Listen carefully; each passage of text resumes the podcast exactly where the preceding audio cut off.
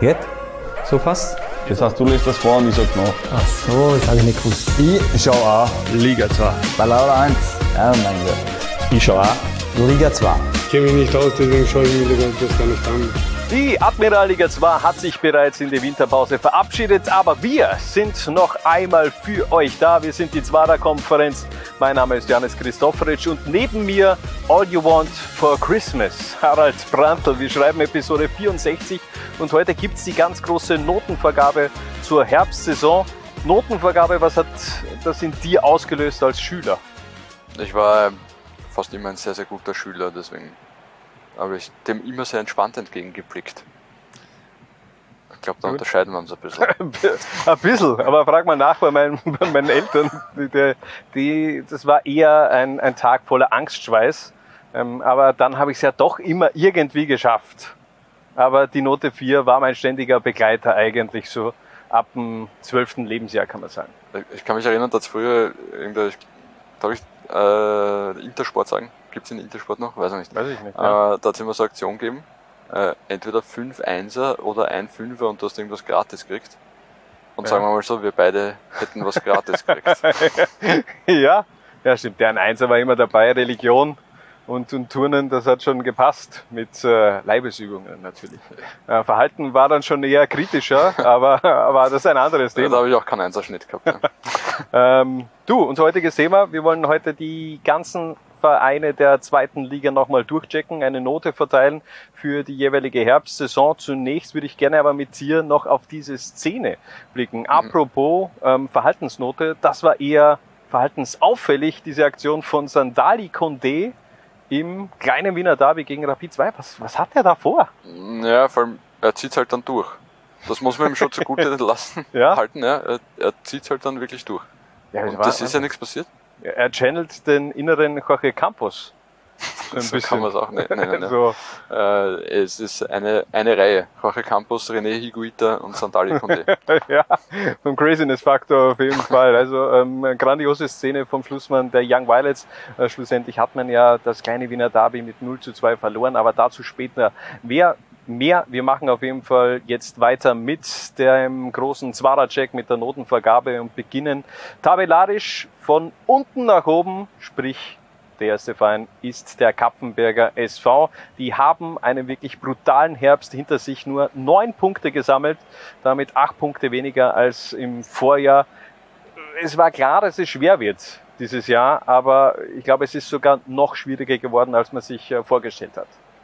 Ja, es ist irgendwie das eingetreten, was man schon in den vergangenen drei Saisonen erwartet hat. Und, auch auch äh, wir ja, erwartet auch, haben, ja. Auch wir erwartet haben, ja. Und vielleicht war deswegen die Erwartungshaltung heuer ein bisschen größer, weil wir gesagt haben, ja, pff, die schauen eigentlich eh wieder wie ein Fixabsteiger aus und deswegen werden es eh wieder überraschen. Nur diesmal ist es halt dann ja, anders gekommen und äh, ja, ich meine, neun Punkte ist halt äh, dramatisch. Ja, also Note nicht genügend für die Kapfenberger Falken. Acht Punkte Rückstand hat man auf das rettende Ufer. Äh, während der Saison gab es auch diesen Rücktritt von Vlado Petrovic. Der hat sich zurück in den Nachwuchsbereich wieder ähm, gezogen und äh, dadurch kam es auch zur Rückkehr von Abdullah Ibrakovic.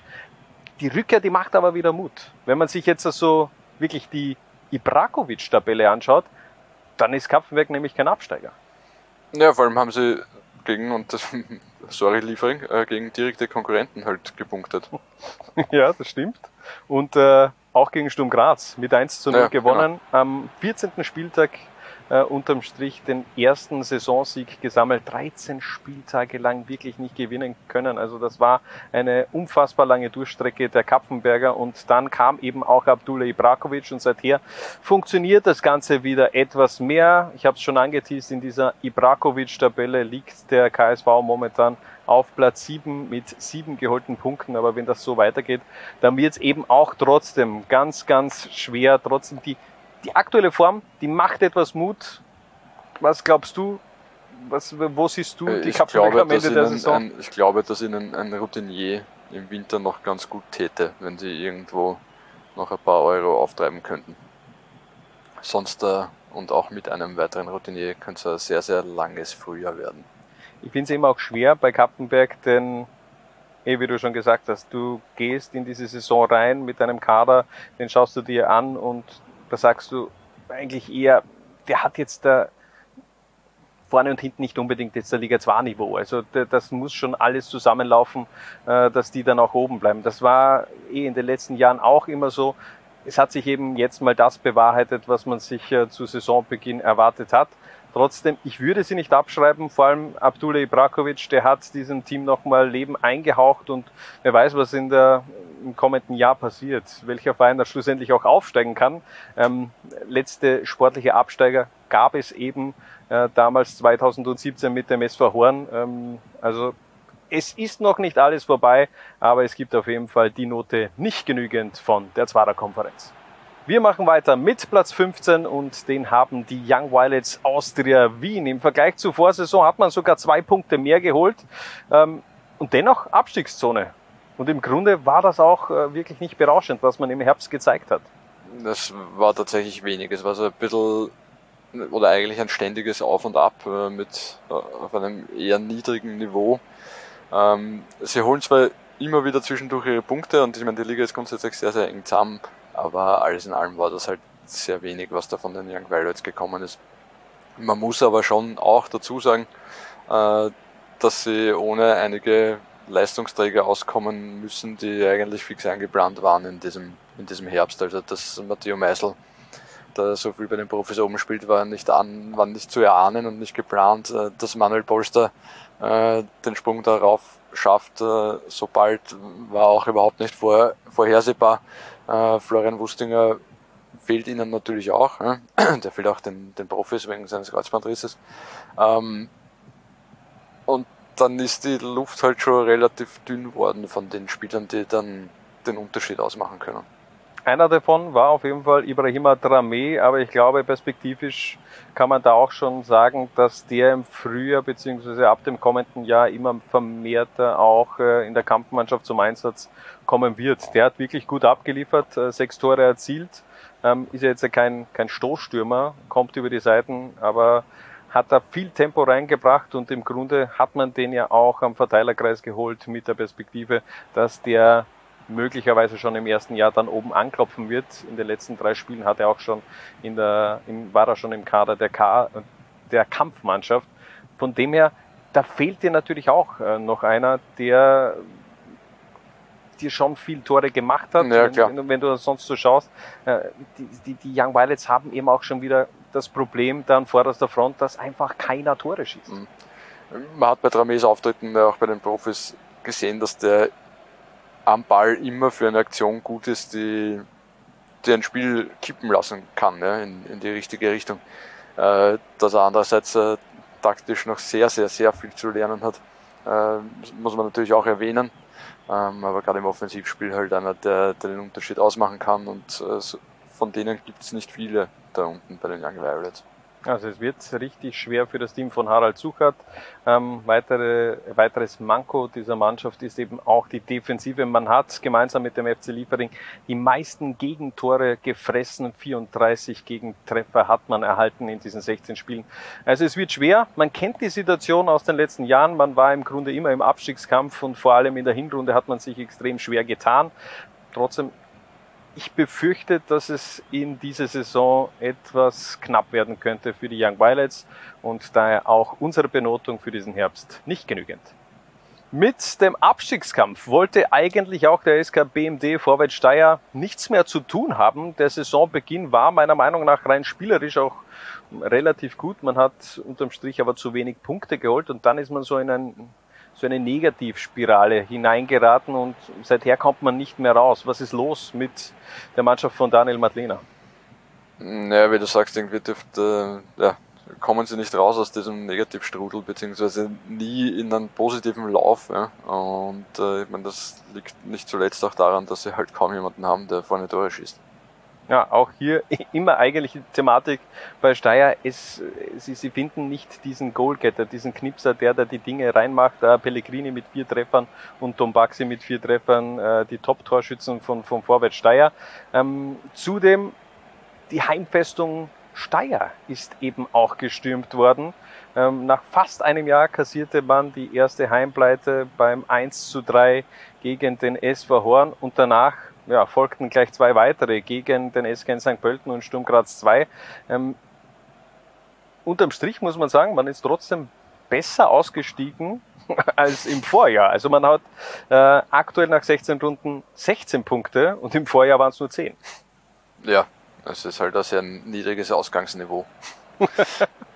ähm, was macht dir trotzdem Mut? Also es, es, ist ja zum Teil bei den Fans schon ein bisschen Unmut auch ähm, erkennbar gewesen, dass man vielleicht jetzt da nicht mehr ganz so zufrieden ist mit der Experimentierfreudigkeit von Daniel Madlena. Ja, also ich glaube, dass sie am Transfermarkt äh, schon noch was machen werden im, im, Winter und ich glaube auch, dass Daniel Madlena äh, psychologisch da noch ein, zwei Pfeile im Köcher hat, die funktionieren könnten.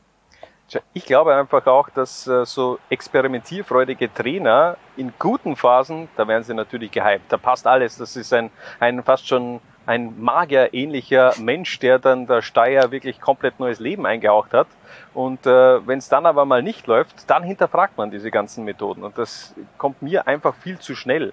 Denn ich glaube, dass Daniel Madlena sogar einer wäre, wenn der bemerkt, dass er nicht mehr an die Mannschaft herankommt, ich glaube, der wird selbst den Hut werfen. Das Entscheidende ist ja nicht, ob wir oder die Steyr-Fans äh, diese Methoden hinterfragen. Das Entscheidende ist, ob die Mannschaft sie hinterfragt. Ja. Glaubst du, tun sie das? Ich weiß es nicht. Dafür bin ich nicht äh, nah genug an der Mannschaft dran. Also, ich glaube, Steyr wird noch den Turnaround schaffen, aber für diese Herbstsaison gibt es dennoch eine Note nicht genügend von uns. Weiter geht's mit Rapid Wien 2. Die jungen Hütteldorfer belegen Platz 13 nach dieser Herbstsaison. Und da war vieles eher mau. Aber gegen Ende hin hat man noch einiges gerade rückt. Vor allem das 2 äh, zu 0 gegen die Young Violets aus der Wien hat, glaube ich, auch dem grün-weißen Anhang besonders gut geschmeckt. Und davon gehe ich fast aus. Ja. Ähm, ja, eben mit diesen sieben Punkten aus den letzten drei Spielen hat ihnen halt schon extrem geholfen. Ähm, sehr junge Mannschaft wieder, die Stefan Kulowitz da regelmäßig aufs, aufs Feld schickt und äh, man merkt, hin und wieder geht's dann richtig schief, ja, oder eher ordentlich schief, wenn ich mir anschaue, so 1-5 gegen St. Pölten, 1-6 gegen Liefering, 1-4 gegen Blau-Weiß, 1-4 gegen einen FAC. Ähm, aber es sind dann halt schon immer wieder auch Partien drinnen, äh, wie das 13-0 gegen, gegen GRK zum Beispiel, äh, wo sie halt richtig gut funktionieren. Ähm, und ja, das war auch der erste Saisonsieg. Das ja, muss man auch noch erwähnen. Acht trotzdem. Runden äh, im Grunde ke keinen vollen Erfolg eingefangen und dann fährst du über den GRK mit 3 zu 0 hinweg. Das war schon sehr ähm, erstaunlich. Ja, aber auch davor. Ich finde zum Beispiel das 2 zu 2 gegen Amstetten da am Anfang der Saison, als Amstetten wirklich gut drauf war, ist schon auch ein, ein Ausrufezeichen gewesen. Ähm, ja, wie dem auch sei, man, man merkt halt, dass die Mannschaft äh, in gewissen Phasen merkt man es zumindest, dass sie ein bisschen mehr Routine schon hat als noch im vergangenen Jahr. Ähm, und ihnen ist auch zugute gekommen, dass halt jetzt äh, im Vergleich zum Vorjahr so gut wie kein Spieler da jetzt irgendwie nach oben gezogen wurde. Wurden eher noch äh, Spieler unten gepackt. Eher Spieler unten gepackt, ja. Ähm, was jetzt aber andererseits natürlich nicht im Sinne des Erfinders ist, was äh, die Spielentwicklung angeht. Das stimmt natürlich. Ähm, Im Grunde waren da auch wirklich viele solide Leistungen mit dabei bei Rapid. Da war spielerisch, hat schon viel funktioniert, auch so in, in den ersten acht Runden, wo man eben nicht gewinnen hat können, aber da hat man eben so eine Ergebniskrise gehabt. Ähm, aber ich würde sagen, wir hören einfach mal direkt rein bei Trainer, bei Stefan Kulowitz, sein Fazit nach 16 Spielen in der Admiral 2. Liga. Servus, lieber Lola 1-User. Liga 2 hat sich ja leider schon in die Winterpause verabschiedet, deshalb ein kurzes Fazit von meiner Seite aus über die Hinrunde, die leider sehr, sehr schleppend begonnen hat. Kam jetzt auch nicht ganz überraschend für uns, da man im Sommer natürlich auch wieder ganz junge Talente hochgezogen hat, die dann immer wieder auch eine gewisse Zeit brauchen, sich an den Erwachsenenfußball zu gewöhnen und zu adaptieren. Ich glaube aber trotzdem, dass wir eine sehr, sehr gute Entwicklung genommen haben. Gerade jetzt zum Schluss sind unsere Leistungen dann auch äh, in Punkte umgemünzt worden und deshalb hoffe ich auch, dass wir nach der Pause da dann wieder ansetzen können, weitere viele Punkte holen und jetzt wünsche ich euch mal eine schöne Urlaubszeit und bis bald. Die Grüße gehen natürlich zurück in Richtung Stefan Kulowitz und äh, ich habe bei Rapid Wien 2 eigentlich ein, ein, ein gutes Gefühl. Die sind qualitativ besser aufgestellt als die Young Violets. Kann ich dir nicht widersprechen, Hannes. Also von dem her wird knapp, aber ich glaube, Rapid Wien 2, Klassenhalt, das wird was. Bei uns gibt es für die Herbstsaison eine Note genügend. Es war die schlechteste Herbstsaison der Vereinsgeschichte vom FC Liefering. Nur 17 Punkte, 18 Punkte weniger als im Vorjahr. Was zum Teufel ist bei den Jungbullen los gewesen? Es war letzten Herbst auch die beste Herbstsaison in der Geschichte des FC. Ja, eh, Muss man schon aber, dazu sagen, ja, aber schon relativieren. 17 aber Punkte. ja, ähm, es ist nicht die beste Talente-Generation, die da gerade beim FC Liefering am Werk ist. Es sind viele hochtalentierte Spieler, aber es sind so wenige mit dem X-Faktor, sagt man heutzutage, oder? Ja, aber komm, wir sind äh, beide einer Meinung, da muss unterm Strich trotzdem mehr, mehr rausschauen. Also du musst den FC Liefering einfach auch anders beurteilen als die Young Violets oder Rapid Wien 2. Da ist einfach komplett eine andere Maschinerie im Hintergrund am Werken und da muss einfach ein besserer Output her. Ähm, du hast die höchste Niederlage der Vereinsgeschichte kassiert zu Hause, mal zu Hause in Gröde geben, ähm, 0 zu 6 gegen den FC Dornbirn verloren ich will jetzt die Leistung von Dornbirn nicht schlecht reden, aber die waren in jener Phase eben jetzt auch nicht die Mannschaft, die über alles drüber gemäht ist, sondern es war erst der Beginn der Rothosen, das dann wirklich auch nach oben gegangen ist. Ähm, ich bin wirklich sehr enttäuscht im Grunde von, vom FC Liefering. Naja, ich meine, vielleicht haben wir ein paar Sachen reingespielt, ja, das halt Doppelbelastung, ja, gibt's auch in Mhm, Liga 2. Äh, und da muss man sagen, das war halt schon erfolgreicher Herbst. Sie haben es geschafft, sie überwintern äh, in der UEFA Youth League.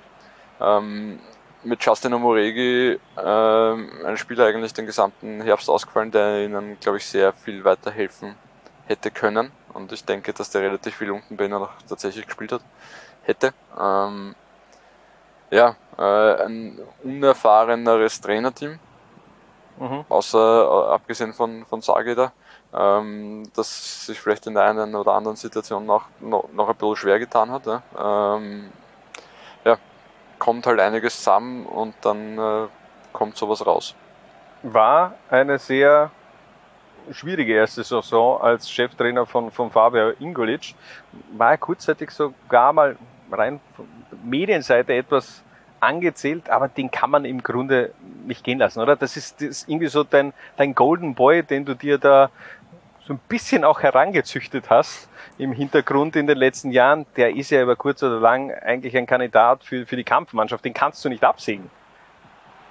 Können tut man viel, aber es, äh, ich glaube, sie haben schon richtig daran getan, da jetzt eher keine Gedanken daran zu verschwenden. Also ähm, das passt schon so. Ich gehe auch davon aus und bin ziemlich sicher, dass sich der FC Liefering im Winter mit zwei, drei, vier Legionären noch verstärken wird, die die Mannschaft dann im Frühjahr wesentlich anders auftreten lassen werden. Du, ganz ehrlich, ich mache mir jetzt auch keine Sorgen um den FC Liefering. Also ich glaube auch, dass die ähm, sich in den ersten Wochen im neuen Jahr gleich mal von dieser Abstiegszone entfernen werden und dann im Grunde sich eher nach oben orientieren werden, aber war eben über lange Zeit wirklich in diesem Herbst sehr enttäuschend. Auch zu Beginn von Karim Konate war ich etwas, hm, hätte ich mir mehr erwartet, aber dann hat er auf einmal abgeliefert. Generell Omar Diakite und Karim Konate, zwei Personen, zwei Personalien, die man schon hervorheben kann.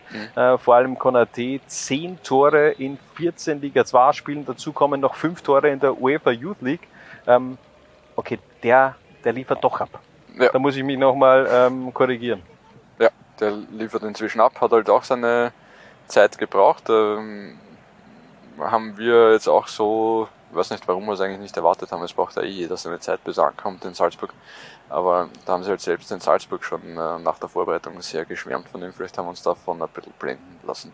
Ja, okay, wenn du immer solche Vergleiche hörst mit der Didier Drogba, der, der, der neue Didier Drogba der Elfenbeinküste, ich meine, der ist eben schon mit ganz viel Vorschusslorbeeren auch nach Salzburg gewechselt und das war eben bei anderen vielleicht, ja doch, Karima Adeyemi im Grunde ja auch und auch Benjamin Cesko vielleicht jetzt äh, nicht so der Hype groß gewesen, weil er eben aus Slowenien kommt und da ist vielleicht nicht so die ganz große Fußballnation wie Deutschland oder äh, fußballverrückte Elfenbeinküste.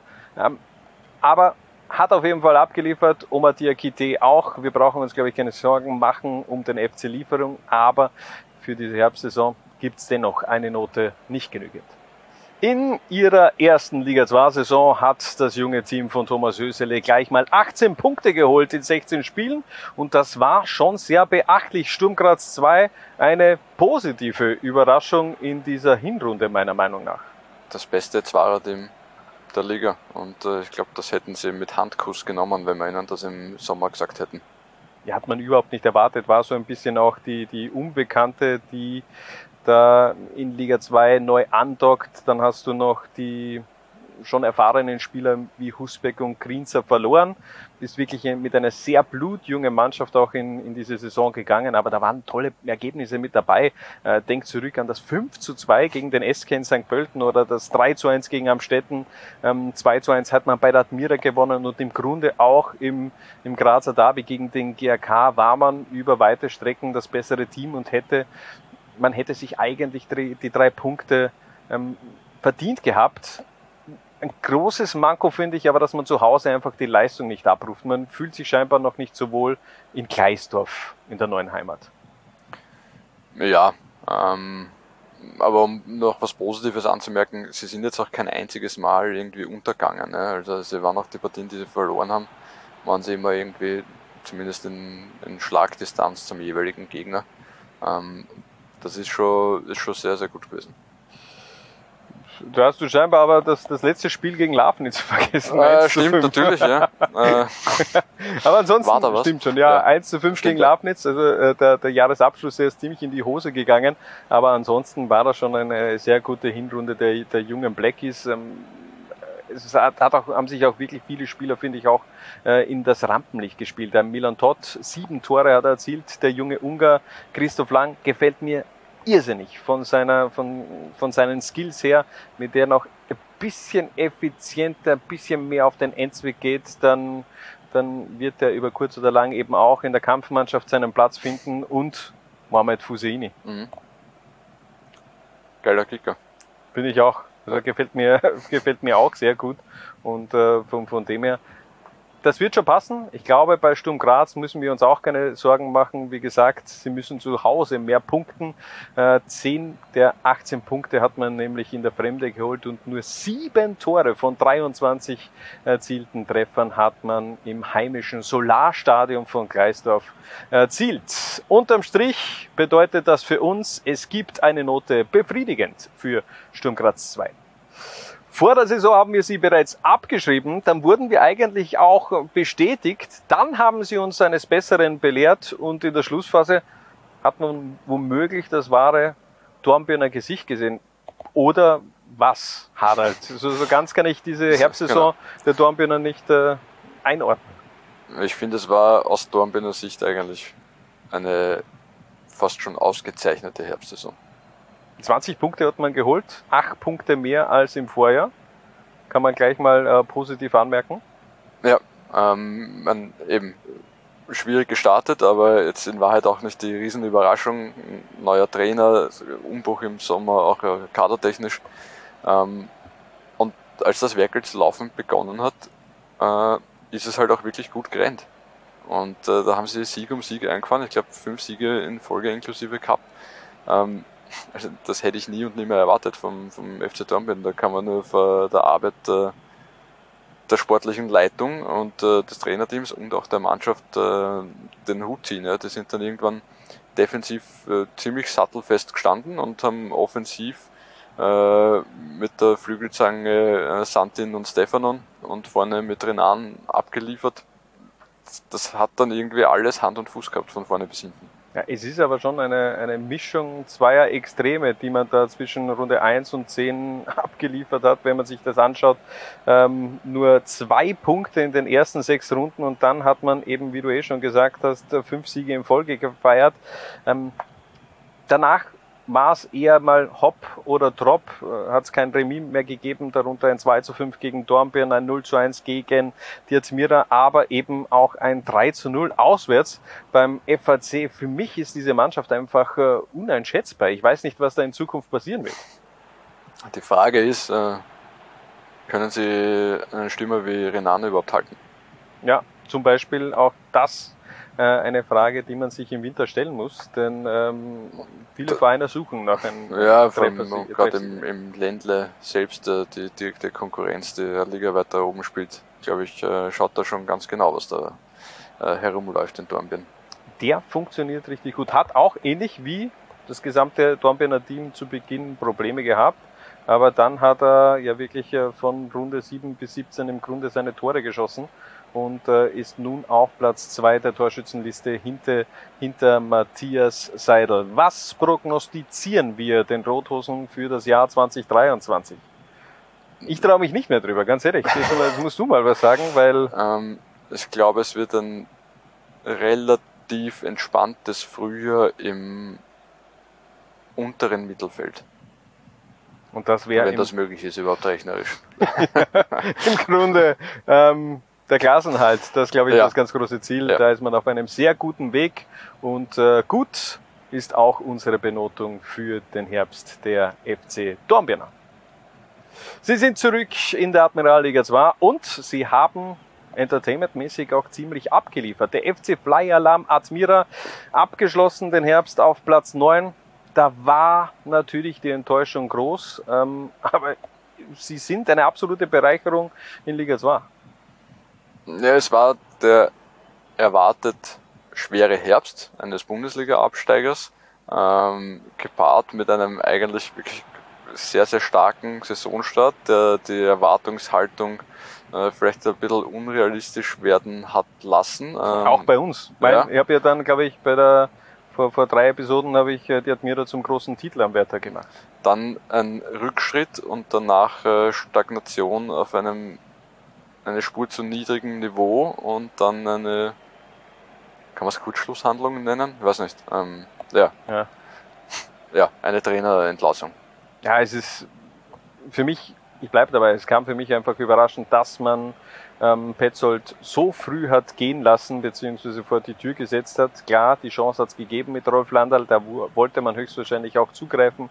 Und dennoch, es waren schon sehr gute Phasen eben auch dabei ähm, mit dem deutschen Cheftrainer, der nun eben wieder auf Jobsuche ist. Und ähm, da wurde mir dann zu viel schlecht geredet. Äh, klar, es paar Statistiken, wenn man sich anschaut. Das Problem der Admira war eben auch, dass man in der Fremde viel zu wenig Punkte geholt hat. Man hat 21 Zähler geholt, fünf davon nur auswärts. Da war, glaube ich, nur der FC Liefering, hat eine schlechtere Bilanz vorzuweisen. Die haben nämlich vier Punkte geholt in der Fremde. Also von dem her, ja, zu Hause hat das schon gut funktioniert mit Rolf Landal glaube ich schon, dass man auch einen guten ähm, Schritt gemacht hat, einen guten Trainerwechsel gemacht hat, aber er war im Grunde nicht nötig. Hast du sehr schön analysiert, Hannes. Danke, das freut mich. Ähm, was wollte ich jetzt eigentlich noch sagen? Irgendwo, ähm, ich bin einfach schon gespannt, was jetzt auch im Winter passiert. Ob Rolf Landal im Grunde vielleicht ein paar Spieler aus Horn Richtung Südstadt holen möchte. Könnte ich mir schon vorstellen. Es ist ein sehr langer Winter und es ist sehr viel Zeit, äh, um die Mannschaft kennenzulernen und wie, wie, also wie du gerade Ich- versucht hast, diesen dieses den Gen, Gen- das Genen zu unterdrücken. Ich finde, über das das habe ich ja Gen ganz jetzt gut gemacht. drüber zu Ja. reden. Nein, also es ist ein sehr langer Winter und Rolf Landl hat viel Zeit, um die Mannschaft äh, kennenzulernen. Und ähm, ich glaube nicht, dass es äh, wirklich notwendig ist, dass die Admira jetzt kadertechnisch so viel verändert. Ja. Vielleicht äh, in der Offensive äh, noch eine Verstärkung, aber sonst äh, finde ich, passt das schon. Ja. Es geht jetzt eher darum, den Grundstein zu legen, um in der kommenden Saison angreifen zu können. Also mein, mein, mein Schädel ist einfach auch hochrot, aber, aber egal. Äh, Auftakt von Rolf Landal, der ist auf jeden Fall in die Hose gegangen. Äh, 0 zu 1 gegen den FC Liefering verloren. Aber ich mache mir keine Sorgen um die Admira. Ich glaube, dass, da, dass, dass die auf jeden Fall in Tritt ko- kommen werden und die Basis für die, die kommende Saison äh, gelegt werden muss. Denn im Grunde kann man diese Spielzeit jetzt so ein bisschen auch abhaken. Jetzt hat Rolf Landal, finde ich auch, der muss jetzt auch die Zeit bekommen, um da wirklich so sein System zu implementieren, damit er dann in der kommenden Saison angreift. Denn ich glaube, diese Spielzeit, da schaust du einfach, dass du im Grunde die Spieler weiterentwickelst, vielleicht noch ähm, paar gute Transfers im Sommer oder im Winter genau, du, anpeilst. du schaust, wer, wer funktioniert für deinen Plan als Trainer ähm, und im Idealfall verbesserst du dann im Sommer den Kader so, dass es dann funktioniert in der, in der Saison drauf. Ja. Also, die Wolken waren in den letzten Wochen sehr dunkel über der Südstadt, aber es war nicht alles so schlecht in diesem Herbst. Daher gibt es von uns die Note genügend für den FC Flyer, Flyer Alarm Admira. 23 Punkte hat der SV Lichtleudel Lafnitz in diesem Herbst gesammelt, damit fünf Punkte weniger als im Vorjahr. Aber ich finde, diese, dieser Herbst, diese Hinrunde ist einfach extrem schwer zu bewerten aus Lafnitzer Sicht, denn was haben die für ein Wellenbad der Gefühle durchgemacht? Ja, sehr kurios. Also eigentlich äh, klassisch und normal in der Saison gestartet, dann irgendwie mitten im, im Herbst die Bekanntgabe, ja, uns gibt's nicht mehr nächstes Jahr, zumindest nicht in der zweiten Liga und in der Regionalliga, wenn es nach uns geht, auch nicht, sondern in der Landesliga. Ähm, und jetzt dann in den letzten Tagen dann doch die, die Rettung, wenn man so will. Es, und, äh, es wird weitergehen. es, wird, weitergehen für den SV. Wahnsinn. Ja. eigentlich, eigentlich schon äh, eine, eine heftige Geschichte, denn es hat ja auch eine Reaktion auf diese erste Meldung gegeben, dass es heißt, okay, im kommenden Jahr wird es uns in Liga 2 nicht mehr geben, denn da war ja auch, wie gehst du dann in die kommenden Spiele rein? Dann haben wir eben mit dem, mit dem Philipp Semlitsch auch diese Zwarer-Konferenz Spezial gehabt, wo sie dann auch geheißen hat, dass er natürlich jetzt auch seinen Matchplan beziehungsweise ein bisschen umbauen wird, weil er anderen Spielern vielleicht auch die Bühne bieten möchte, um sich zu präsentieren. Ähm, das wird jetzt wieder zurücknehmen und äh, vermehrt natürlich auch Richtung Ergebnisse geben. Äh, ich finde, die 23 Punkte können sich dementsprechend auch sehen lassen.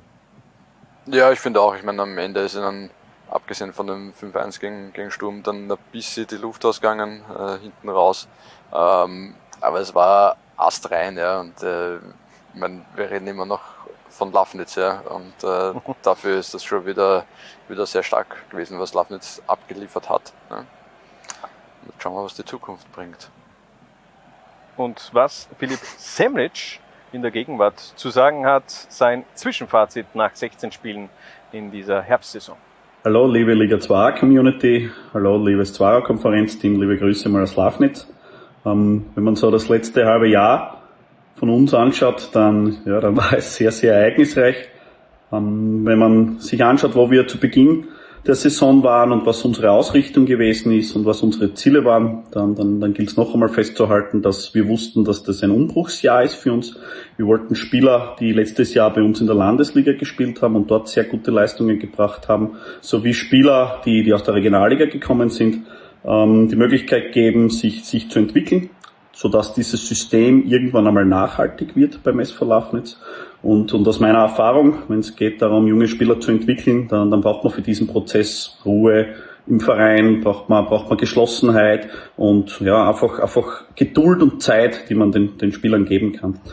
Und ja, die, die Ereignisse haben sie dann überschlagen bei uns in diesem halben Jahr mit äh, der zuerst nicht ansuchen um die Lizenz, jetzt dann am Ende wieder doch mit einem neuen Investor. Das heißt, der Verein ist, ist, ist nie wirklich zur Ruhe gekommen in diesem, in diesem halben Jahr. Und von daher muss man, muss man wirklich sagen, dass der Mannschaft und meinen Spielern sowie auch meinem Trainerteam äh, ein Riesenkompliment auszusprechen ist, weil wir doch die erreichten 23 Punkte sind nur zwei Punkte weniger als das, was wir im letzten Jahr zur gleichen Zeit gehabt haben. Und da war es ja, wie wir wissen, ein sehr, sehr erfolgreiches Jahr.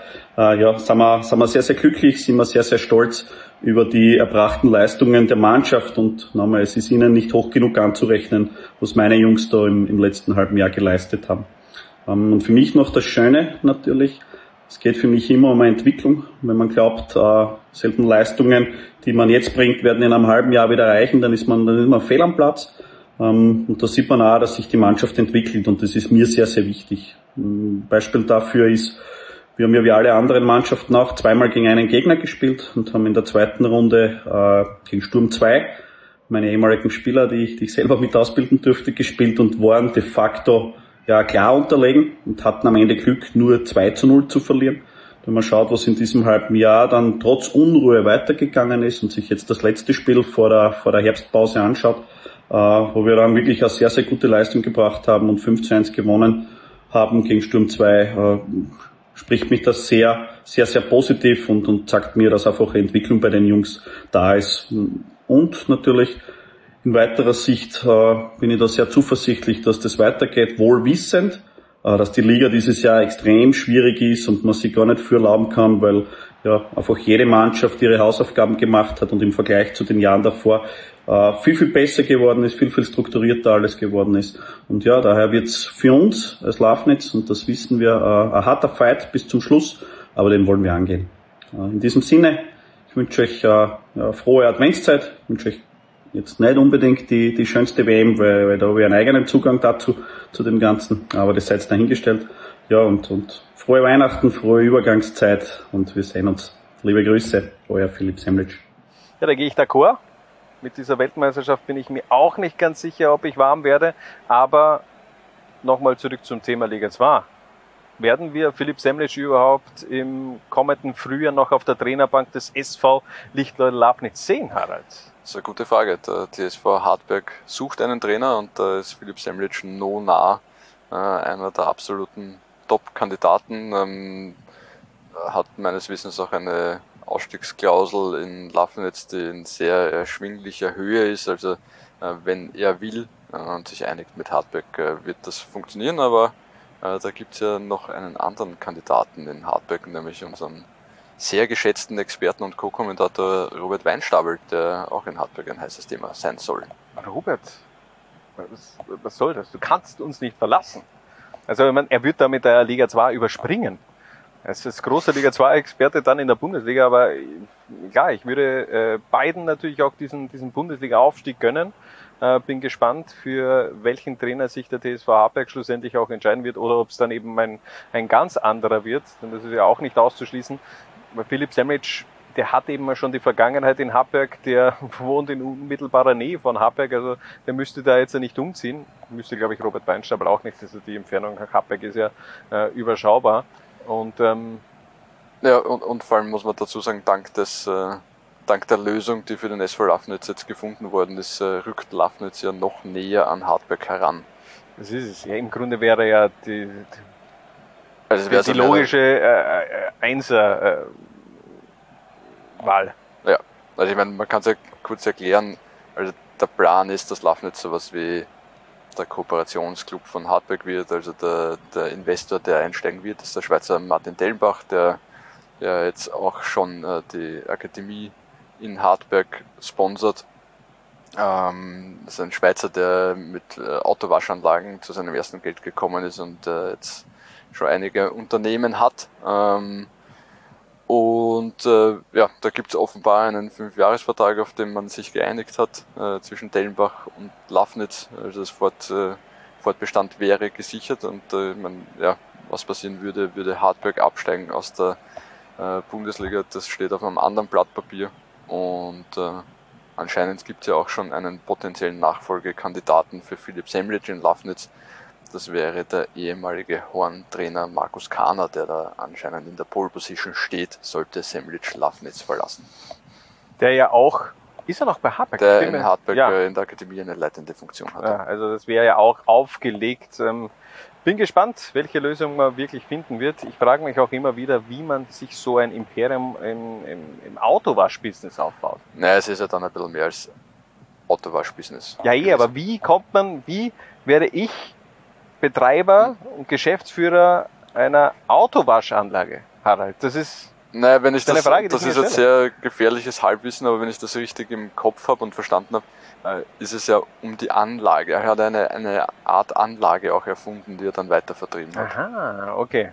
Ja, das ist natürlich, aber trotzdem interessiert es mich, wie, wie wird man Betreiber einer Autowaschanlage? Ja, das also, das ist jetzt ja nicht, das, ich will das jetzt ja nicht irgendwie schlecht reden, aber, aber das sind so, so Dinge, die ich, das ist ja ein Riesending, eine riesen Autowaschanlage. Wie, wie kannst du dir das finanzieren? Ich mir gar nicht wahrscheinlich. eh. Ja, Ähm, Ja, ich auch nicht. habe jetzt aber auch keine großen Ambitionen in die Richtung. Ja, ich weiß auch nicht, ob Autos. Ja, wurscht. Das ist wieder eine andere Ach so, ja, E-Autos. Ja. Ja, müssen auch mit, Müssen auch gewaschen werden. Ja, Stimmt, höchstwahrscheinlich. ja. Blech Äh, bleibt ja, ne? So ist es. Ähm, zurück zum Thema. Ähm, Herbst vom SV Lichtleut Lafnitz. Ähm, es ging also auf und ab. Unterm Strich gibt's von uns die Note befriedigend. Weiter geht's mit dem SKU Ertel Glas Amstetten. Die haben diese Herbstsaison auf Platz 7 beendet. 25 Punkte hat man geholt. Äh, gleicher Punkteabfall wie der SV Lafnitz. Fünf Punkte weniger als ähm, in der Vorsaison. Und das, obwohl wirklich im ersten Drittel fast alles aufgegangen ist. Was ist danach passiert, Harald? Einerseits auch da muss man ein bisschen relativieren, weil ja auch der, der Herbst in der Vorsaison, wir erinnern uns an diese absurde zu Null Siegesserie, der am Ende äh, schon sehr stark war. Ähm, ja, sie haben diesmal dann irgendwie so ab Runde 11 ein bisschen nachlassen, da ist dann Nummer eine, steht dann Nummer 1 Sieg zu Buche. Ähm, vielleicht hat ihnen einfach das Spielglück, das sie davor gehabt haben und sich davor auch erarbeitet haben, ein bisschen gefehlt. Ich sehe es nämlich ähnlich. Also ich glaube vor allem so in diesen den Runden 1 bis 7 war man ja ungeschlagen, nur zwei Remis, ansonsten alles gewonnen. Da war schon sehr viel. Da ist der Ball für Amstetten auch gesprungen und gefallen. Und da hat man eben auch diese Partien, die auf Messerschneider war, schlussendlich dann auch äh, für sich entscheiden können. Ähm, das hat sich dann eben ein bisschen relativiert. Ich glaube, dass der SKU Amstetten da zu Saisonbeginn punktemäßig etwas besser dargestanden ist, als man spielerisch abgeliefert hat. Und äh, trotzdem äh, wieder eigentlich äh, ein, ein sehr starker Herbst der Mannschaft von Jochen Fallmann. Ähm, Punktausbeute heim wie auswärts sehr ausgeglichen. Da sollte auf jeden Fall mehr drin sein im Ertelglas-Stadion. Nur neun Tore hat man erzielt und generell, es fehlt so ein bisschen der Knipser. Nach dem Abgang von David Beham in der Vorsaison hat das mit ähm, Feiertag schon gut funktioniert. Mhm. In dieser Saison tut man sich äh, etwas schwerer. Daher die Frage, welcher Extrapitler wird im Winter ähm, nach Amstetten wechseln? Warum muss es ein Extrapitler sein? Ja, weil, weil Dominik Starkel und äh, Philipp, Philipp Schobesberger. Äh, okay. Äh, Entschuldigung, diesen, diesen Schmäh wollte ich mir, glaube ich, für die Vienna aufheben. Ja. Äh, egal. Das falsch platziert, der Schmäh. Ja. Aber, ja. Er passt aber hier irgendwie ja. auch ein bisschen. Stefan Mayhofer wird's nicht. Ja, das glaube ich auch nicht. Hm. ja, mir schon klar. Aber trotzdem, glaub, glaubst du, dass man, dass man da was, äh, dass man reagieren wird am, am Transfermarkt, dass man sich umschauen wird? Vielleicht ein bisschen auch variabler zu werden auf dieser neuner Position. Kann ich mir schon gut vorstellen, aber gerade im Winter einen Stürmer zu kriegen, der treffsicher ist, ist jetzt äh, ein fast schon unmögliches Unterfangen. Aber. Ohne Geld zumindest. Ja, also, wenn, wenn Amstetten jetzt irgendwo 4 Millionen Euro findet, dann sollte das schon machbar sein, ja? aber ja bin gespannt. Also ich glaube schon, dass sich da auch was tun wird. Äh, am Städten meistens immer wieder auch für sehr äh, Entertainment-Transfers auch zuständig, finde ich, und äh, die dann auch wiederum sehr gut funktionieren. Also die sind auf den ersten Blick vielleicht so alle, ah, okay, wieso wechselt der jetzt nach Amstetten?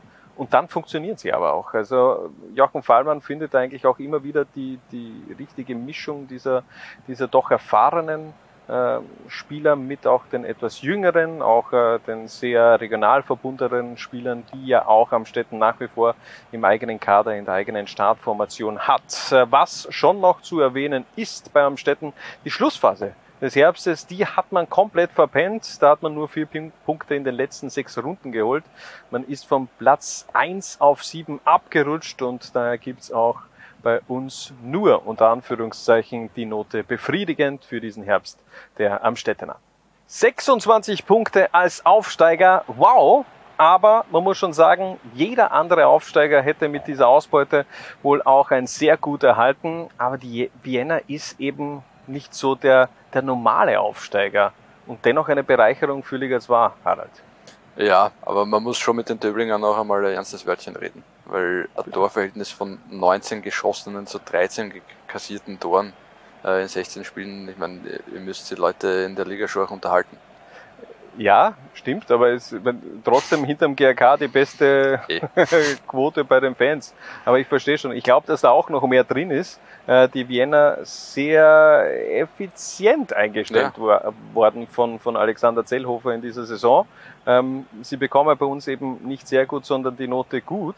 Ähm, ich meine, man muss sagen, sie haben sich im gegen Ende des Herbstes hat es dann eh passt, ja. Mit äh, 4-0, 2-2 und 0-3. Das sind dann so die Ergebnisse, die man als Fußballfan auch, auch sehen will, ja. Ein bisschen weniger 0-1 und 1-1 und 1-0 halt. äh, deswegen, ich tue mir auch ein bisschen schwer, die Wiener einzuschätzen. Das waren eben auch ähnlich, wie es wir schon besprochen haben bei Amstetten, wirklich Partien dabei, die sehr knapp waren. Die hat man jetzt nicht.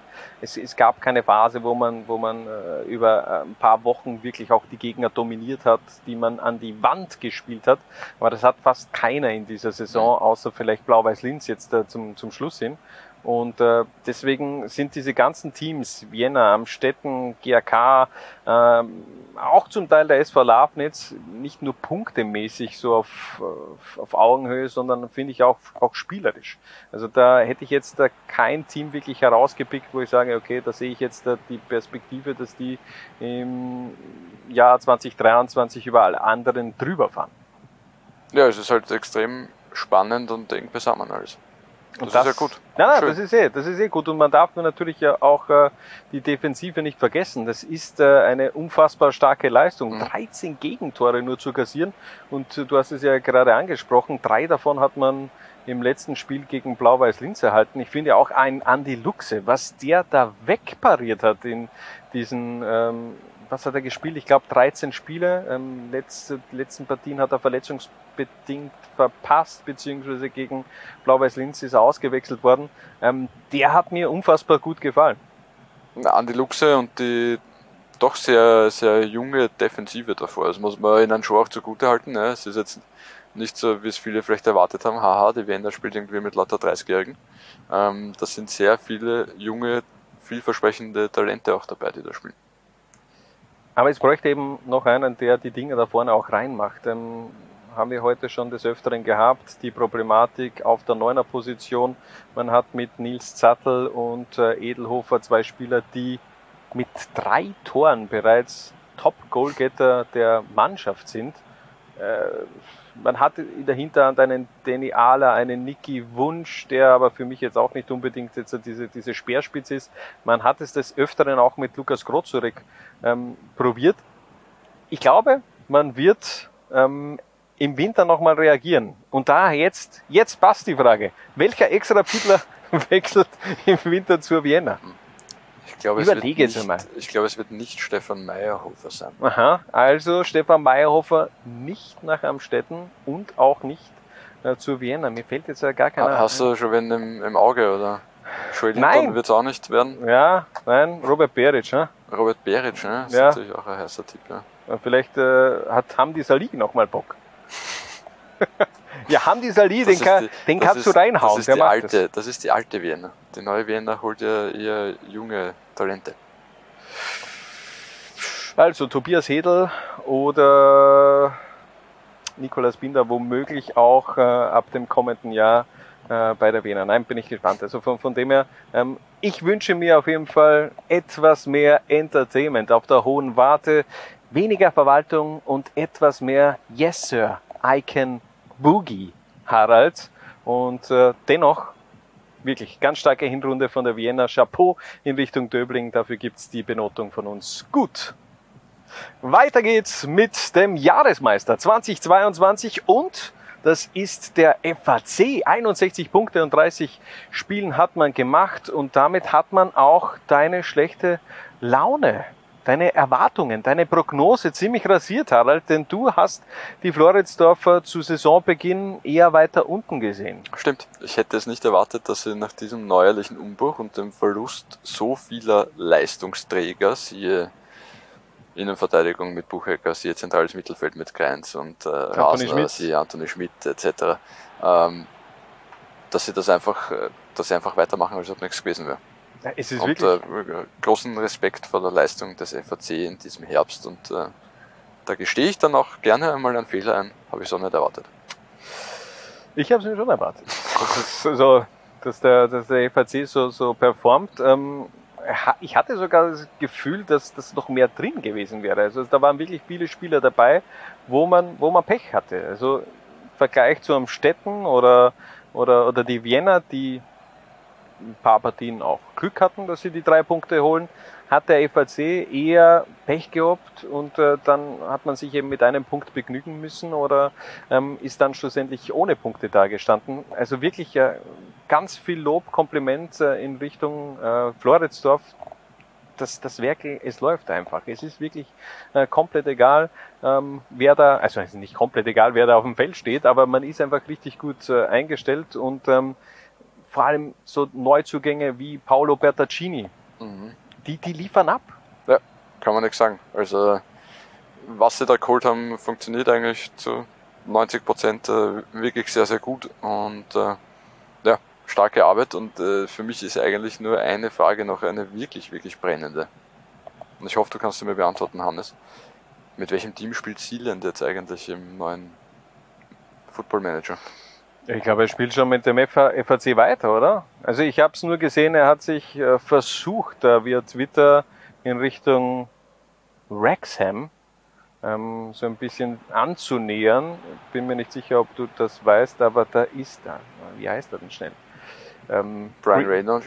Gro Brian- Green Lantern. Green Ja, Lantern. Brian Reynolds, heißt er nicht Brian Reynolds? Ryan, Ryan, Ryan, Reynolds. Ryan Reynolds Ja, ist das der letzte Mal Geschäfts... habe ich ja Dolph Lundgren gesagt, oder wie? Stimmt. Rolf Lindgren. Rolf Lindgren, Rolf, ja. Da war ich jetzt nicht so weit weg. da war ich jetzt nicht so weit weg. Rolf Lindgren, wer kennt ihn nicht?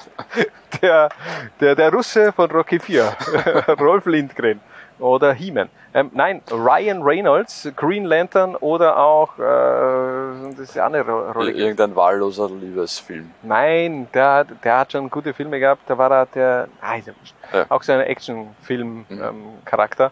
Ähm, dem gehört, oder der ist Wrexham, zumindest ja, Miteigentümer. Genau, Ja. Miteigentümer. Mit einem Drehbuchschreiber, einem Ja, und scheinbar, ja, und scheinbar hat da irgendwie auch ähm, Sealand sich via Twitter schon mal gemeldet und gefragt, mhm, ja, was, äh, was geht da, was geht da? Aber für alle, die es noch nicht gesehen haben, Sealand hat ja auch einen Videoblog über seine Reise nach Wien gemacht, äh, sehr sehenswert und ähm, ja, da hat man schon bemerkt, der, dem hat das wirklich was bedeutet. Oder? Dieses äh, Ja, auch äh, definitiv. in real life Ja, diesen Verein zu treffen. Sache. Wirklich coole Sache gewesen. Ja. Ähm, ganze FAC macht das insgesamt äh, sehr, sehr stimmiger Auftritt. Und Abschluss war auch richtig gut gegen den SV Horn. Ähm, noch gewonnen und damit die Winterkrone Richtung St. Pölten geschickt. Es gibt wenig zu bemangeln bei den Floridsdorfern und daher gibt's von uns die Note sehr gut für diese Herbstsaison. 28 Punkte, drei Plätze und vier Punkte besser als im Vorjahr und dennoch der Herbst der Rotjacken war einmal mehr sehr wankelmütig äh, und daher auch so ein bisschen die Fanstimmung nicht immer frohlockend. Ich, ich tue mir immer schwer, den, den, die, den GRK irgendwie äh, einzuordnen, wo man wirklich ist. Also aktuell auf Platz 4. Das kann man sagen. Aber Aktuell auf Platz 4 und in guter Schlagdistanz zur Tabellenspitze. ja, man ist ja im Grunde wirklich äh, auch Um im das Glas mal halb voll zu sehen. Ja. Ja, ähm, ja also diese Phase da mit den vier sieglosen Spielen äh, drinnen und das dann doch, kann man ja sagen, enttäuschende Cup-Duell mit dem SK Sturm. Ja, aber, aber, aber man, man, Naja, da, war sie man sind ausgeschieden. ja ausgeschieden schon, Ja. aber das war, das war ja, Ja, aber im Cup geht's ja um nichts anderes. Es Ja. geht darum, ein Spiel zu gewinnen, um eine Runde weiterzukommen oder dann letztendlich Cupsieger zu werden, oder? Ja, aber es geht manchmal eben auch um die Fanseele auch ähm, zufriedenzustellen. Und ich glaube, da waren die GRK-Fans, äh, ich hoffe, dass ich da jetzt nichts Falsches sage, aber da war der allgemeine Tenor, hey, wir sind stolz auf diese Mannschaft. Und dieses Feeling hat man davor, in den Wochen davor eher selten gehabt. Ja, das ist richtig. Also von, von dem her, ich Sie bin mir haben auch einfach nicht nicht mit Raute gespielt. Ja, stimmt. Sie haben nicht mit Raute gespielt äh, gegen Sturm Graz. Äh, zwei wollte ich jetzt sagen, gegen Sturm Graz. Zwei haben sie, glaube ich, mit Raute gespielt, wenn ich mich nicht Mhm. täusche. Ähm, ja, ich bin mir einfach nicht sicher beim GRK. Das ist, äh, das ist so, die spielen in einer Woche wirklich stark und dann die Woche darauf wieder die Entwicklung passt nicht. Ich weiß es nicht. Nach wie vor tue ich mir extrem schwer und auch hier wieder Achillesferse Neuner. Man hat David Peam geholt, und er funktioniert nach wie vor nicht so, wie man sich das vorgestellt hat. Markus Rusek mit fünf Toren der Top-Goalgetter der Rotjacken. Ja, ich meine, gefühlt hat eh drei Viertel der Liga irgendwie Probleme, einen Goalgetter zu finden, oder? Ja, Renan. Ja, Renan, den einer können halt nicht alle verpflichten jetzt ja, oder du stellst eben mal um auf 4-2-3-1 und versuchst es mal so. Aber okay, das, äh, äh, dieses Thema wollen wir jetzt nicht schon Bitte, wieder aufmachen. Das haben wir jetzt schon so oft besprochen. Ähm, aber ganz ehrlich, also die Form an sich, die gibt dem GRK jetzt schon recht. Es hat sich gebessert, auch ergebnistechnisch. Ähm, seit sieben Ligaspielen ist man ungeschlagen. Man hat zehn Punkte in den letzten vier Spielen geholt und auch jetzt dieser ähm, der Jahresabschluss gegen Kappenberg, das war schon sehr, sehr positiv. Ähm, welche Spieler haben sich denn deiner Meinung nach vom GRK so in den Vordergrund gespielt? Paul Koller in der Innenverteidigung gefällt mir äh, sehr gut. Ähm, viel Geduld gebraucht im Erwachsenenfußball, aber funktioniert.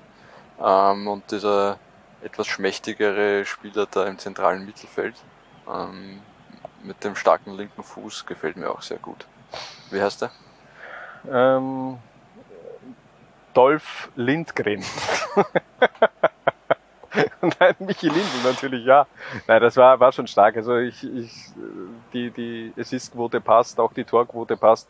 Michi Lindl, du hast ihn geholt, du weißt, was du bekommst und, und bekommst und du hast es eben auch bekommen, diese magischen Momente in Liga 2. Ähm, ja, äh, bin gespannt. Ich glaube auch, äh, dass er jetzt mit der Zeit sich noch mehr zurechtfinden wird in der zweiten Liga, dass sich die Mannschaft noch mehr auch äh, um ihn herum dann besser positionieren wird. Also ich glaube, dass sich der GRK jetzt aktuell scheinbar in einer guten Entwicklungsphase befindet. Bin Sag das nicht. Immer wenn das irgendjemand sagt. Ja, ich weiß eh, ich weiß eh. Aber äh, ich glaube, es wird ganz entscheidend sein, wie man in die Rückrunde startet, denn das Programm, das hat es in sich. Horn, Admira und die Vienna. Äh, wenn man da, ich sag mal, sieben Punkte holt aus diesen drei Spielen, dann wird man oben mitspielen, ansonsten wird es schwer. Ja, das ist, sage ich jetzt einfach ja, mal so. ist okay. Ja, wieso ja. auch nicht. Also ein bisschen ja. Punkte muss man noch äh, aufholen. Mit sechs auf, Punkten auf St. äh, wird das nichts mehr. Aus drei Spielen. Nein. Ja. Und sieben Punkte ja. ja. Sechs äh, Punkte viel zu wenig aus drei Spielen. Um ja, jetzt anschnuppern zu können. Na, passt. Ich erinnere dich im März. Äh, Mitte März wieder daran. Ja. Passt, sehr gut. Äh, bitte alle vermerken auch äh, Liga 2 Community, dass man das dann nochmal hervorhebt. Ähm, wie gesagt, man hat sich gebessert im Vergleich zum Vorjahr. Es war nur marginal von den Punkten her, aber all dabei. Die Richtung stimmt. Ich will es nicht sagen. Nein, die Richtung stimmt. Aber für diesen Herbst gibt's äh, gibt's auf jeden Fall von der Zwarer Konferenz eine Benotung gut für den GRK. Es war eine historische Hinrunde für den SV Horn. Man wurde Herbstmeister. Zwar ohne Winterkrone schlussendlich, die hat man am letzten Spieltag dann noch an den SKN verloren und dennoch was für eine Überraschung war das bitte? Was für ein Herbst war das bitte? Also äh, generell, aber natürlich auch vom SV Horn. Ja, eh, meine ich ja. ja. Ähm, man einerseits äh, sportlich bärenstark, ja. also unglaublich, was die abgeliefert haben. Ähm, trotz äh, dieses äh, ganzen Theaters im, im, im Drumherum, ich meine, wir brauchen es jetzt eh nicht mehr im Detail aufrollen, aber ja, letztendlich ist äh, Rolf Landl als Trainer zurückgetreten mitsamt seines gesamten Staffs und äh, Horn hat einfach dort weitergemacht, als ob nichts gewesen wäre. Also da erstens einmal riesen Respekt vor der Mannschaft. Ähm, Ja, umso höher muss man das auch äh, einordnen, diese Leistung äh, mit diesen ganzen Nebenschauplätzen, dass du so ablieferst. 30 Punkte, das sind äh, 14 Punkte mehr als im Vorjahr. Noch nie hat der SV Horn in Liga 2 so viele Punkte geholt nach 16 Runden. Ähm, es war zum Teil schon auch sehr effizient angespielte Partien. Also es gab nur zwei Siege mit einem Zwei-Tore-Abstand. Äh, nach dem Motto, ein Kantersieg bringt dir im Grunde ja auch nur drei Punkte. Also auch hier ist ein bisschen Luft nach oben. Ähm, 21 zu 17 Tore, du hast schon die Vienna kritisiert, also ähm, kann man da auch äh, die Waldviertel ein bisschen noch fordern. Dass es offensiver äh, ein bisschen effizienter Ja, zugeht. vor allem halt die Leute, die von Anfang an da irgendwie mitspielen dürfen, immer in Horn. Die, die reinkommen, machen das super. Ja. Also wie viele Joker-Tore waren es letztendlich? Äh, waren elf von 21. Also unglaublich. Ähm, man sieht schon, dass da am Transfermarkt auch viel richtig gemacht worden ist im, im Sommer. Also der Kader ist wesentlich breiter aufgestellt. Es äh, kommt immer von der Bank noch etwas, wo man sagt, okay, das kann das Spiel schon noch in die richtige Richtung äh, äh, drehen und hat es ja dann auch oft getan. Also es ist jetzt nicht nur, man wechselt ein, um zu verwalten, sondern gestaltet dann auch mit den Einwechslungen. Ja, aber jetzt äh, gehen wir so ein paar Neuzugänge durch. Also da ist ja wirklich fast alles aufgegangen in diesem Sommer. Du hast äh, Sebastian Bauer geholt von der Admira für die Innenverteidigung. Funktioniert perfekt. Alexander Joppich, der auf der Seite ganz stark immer eigentlich gesetzt, egal ob unter Landal oder Riederer. Benjamin Mulalilovic, Stark. bärenstark. Ja. Also auch da hätte ich mir das eigentlich gar nicht so erwartet. Mhm. Ein Maximilian Bronicev, gut, da war man schon generell überrascht, dass der in die zweite österreichische Liga wechselt. Ähm, hatte eine Phase, vor allem unter Riederer, wo er eher nur zu Kurzeinsätzen gekommen ist. Aber wenn der spielt, dann ist der einfach äh, eine, eine Klasse für sich. Ja. Richtig. Also absolut, also diese Ruhe am Ball unfassbar stark und ähm, bringt dem Offensivspiel von Horn einfach komplett äh, neue Perspektiven. Also gefällt mir extrem gut. Ebenso natürlich, da hat man es im Grunde schon so ein bisschen erwartet, Patrick Mijic, der Top-Goalgetter gekommen vom FC Dornbirn. Fünfmal hat er getroffen. Es hat alles funktioniert. Was, was soll man sagen? Also Ja. wenn man da jetzt dann noch ein bisschen in, ähm, abseits des Feldes etwas ruhiger noch ähm, vielleicht arbeiten kann, ähm, dann wer weiß, was noch alles drin ist. Gefühlt hätte ich aber eher gesagt, dass es für die Waldviertler nach dem Jahreswechsel eher nach unten geht. Bin gespannt. Also ich glaube, dass man schon so, so ziemlich das komplette Potenzial einfach auch ausgeschöpft hat und dass man äh, vielleicht sogar mehr rausgeholt hat, als man imstande ist äh, abzurufen. Es ist äh, gefühlt ein Leben am Limit, aber mal schauen, ob, äh, ob man diese Pace einfach auch halten kann. Für diesen Herbst gibt's auf jeden Fall eine Note sehr gut von uns, von der Zwarer Konferenz. 31 Punkte nach 16 Spielen. Der FC Blau-Weiß-Linz ist aktuell besser als in der Meistersaison. Man hat zwei Punkte mehr am Konto als im Vorjahr und generell beste Punkte Torausbeute nach 16 Runden der blau-weißen Vereinsgeschichte in der zweiten Liga. Wow. Harald. Eigentlich wow, ja. Eigentlich wow, aber man muss die, diese, diesen Herbst, ähm, In zwei Hälften unterteilen. ja, Ja. finde ich schon. ähm, von allen zum haushohen Titelfavoriten erklärt und dann ein bisschen ein Stotterstart, ja, äh, wo der FC Blau-Weiß und vor allem die Spieler irgendwie nicht ganz mit dem Druck umgehen haben können, der da auf ihnen gelastet ist. Ähm, und dann hat's Klick gemacht. Und dann, ich meine, die Ergebnisse ab der elften Runde, ich lese sie gerne nochmal vor, weil es ist ja wirklich unfassbar. Ja. 5 zu 2 gegen Dornbirn, 4 zu 1 gegen Steyr, 4 zu 2 gegen Kaffenberg, 4 zu 0 gegen Liefering, 4 zu 0 gegen die Admira, 3 zu 0 gegen die Wiener. Das ist ein FC Browers Linz, den sich eigentlich alle von Start weg erwartet haben. Und also als die ins Rollen gekommen sind, äh, war kein Kraut gegen die gewachsen. Ich glaube, die anderen Liga-2-Vereine können froh sein, dass es in die Winterpause geht. Ich glaube, wenn, wenn, wenn man so nämlich eben zu Beginn schon agiert hätte, dann wäre der Meisterkampf vielleicht sogar schon so, wäre schon eine Vorentscheidung gefallen. Denn ja, momentan ist Königsblau wirklich nicht zu stoppen und ich glaube, der SKN, so gut die Wölfe auch in den letzten Wochen waren, ich glaube, sie werden nicht unglücklich sein, dass, dass es in die Winterpause geht. Denn Blau-Weiß ist einfach unfassbar stark drauf gewesen in den letzten Wochen. 24 zu 5 Tore, diese Entwicklung dieses Dreiergespanns, äh, Paul Menser, Matthias Seidel und Fali Mayulu, die im Grunde da in der Offensive gemacht haben, was sie wollten.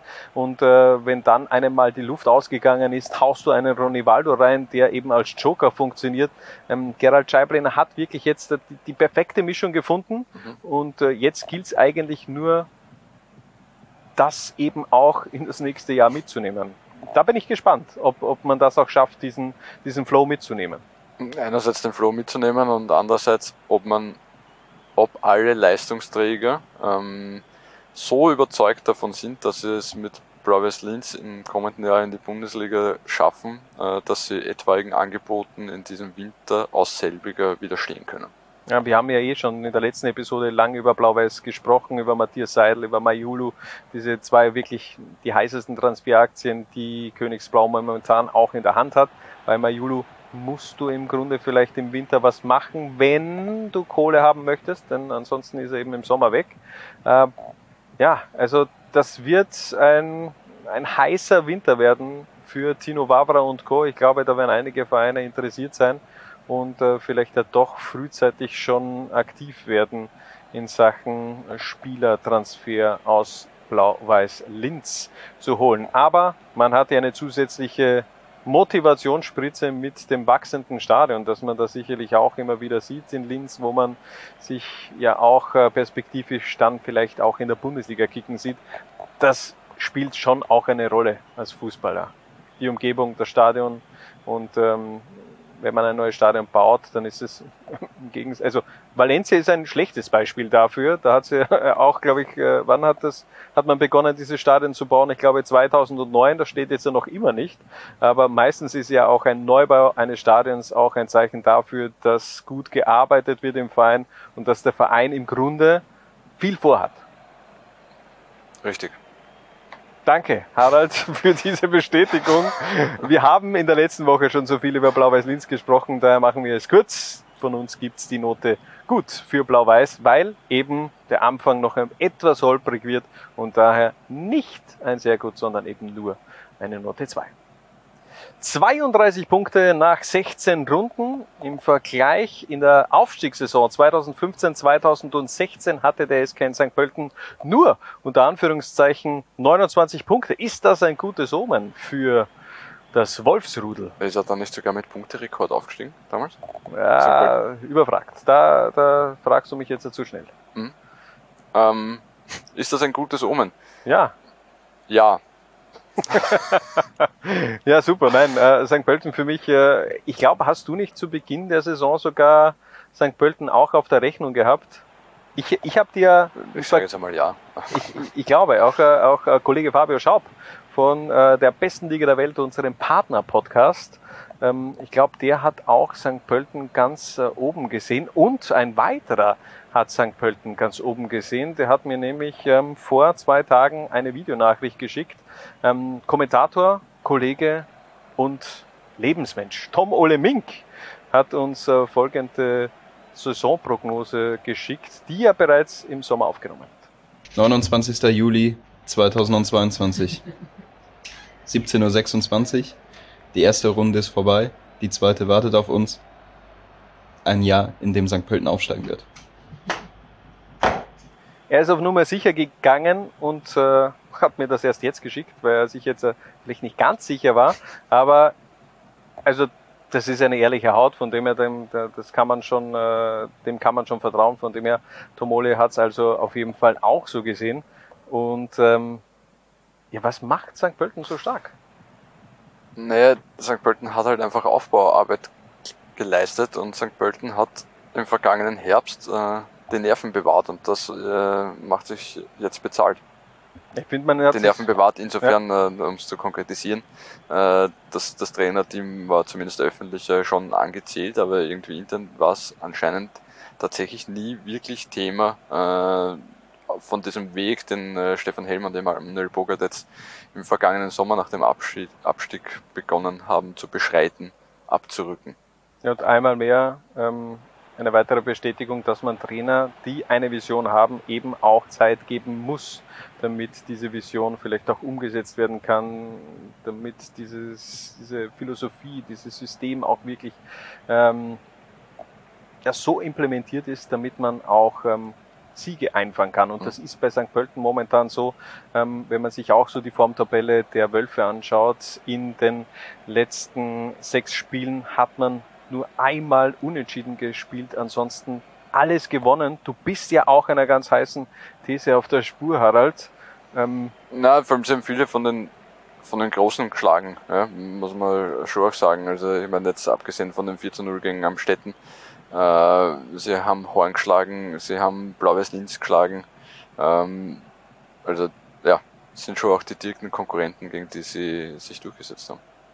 Und dennoch für mich etwas überraschend. Es ist irgendwie so, der, der St. die St. Pöltener sind so ein bisschen unterm Radar gelaufen. So im Windschatten waren sie von dem, von den ganzen anderen Themen. Einerseits Horn mit, mit Rolf Landl, ja, mit, mit GRK, dann diese, diese Kappa, die, die, die alles irgendwie überstrahlt hat. Okay, endlich wieder Grazer Derby, ole, ole. Ähm, dann hast du mit Blau-Weiß eben eine große Geschichte gehabt. Ja, die wären ja sowieso Meister, aber, aber irgendwie haben sie dann nicht gespielt, wer Meister. Dann haben sie auf einmal gespielt, wer Meister. Und äh, im Hintergrund hat St. Pölten einfach Punkte gesammelt und, ähm, und am Ende holen sie sich die Winterkrone. Also wirklich äh, grandios. Vor allem so dieses, äh, dieser, dieses letzte Spiel gegen Amstetten, dieses 4 zu 0. Ähm, da hat man, glaube ich, auch gesehen, was diese Mannschaft in einer Maximalausprägung imstande ist zu spielen. Das war schon wirklich bärenstark äh, von der Mannschaft von Stefan Helm und Co. Und ähm, es haben sich einfach auch viele Charaktere weiterentwickelt, viele Spieler, die den, den nächsten Step gemacht haben. Wenn du dir anschaust, wie ein Julian Keiblinger auf der Rechtsverteidigerposition eben oder eben dieser Fünfer Abwehrkette agiert, ein Dim Barlov, ein, ein Karim Conte, der einfach nach wie vor alles abräumt wie in seiner besten Zeit bei Wacker Innsbruck und zusätzlich die, die neuen frischen Kräfte, Luis Hartwig, acht Tore, Mhm.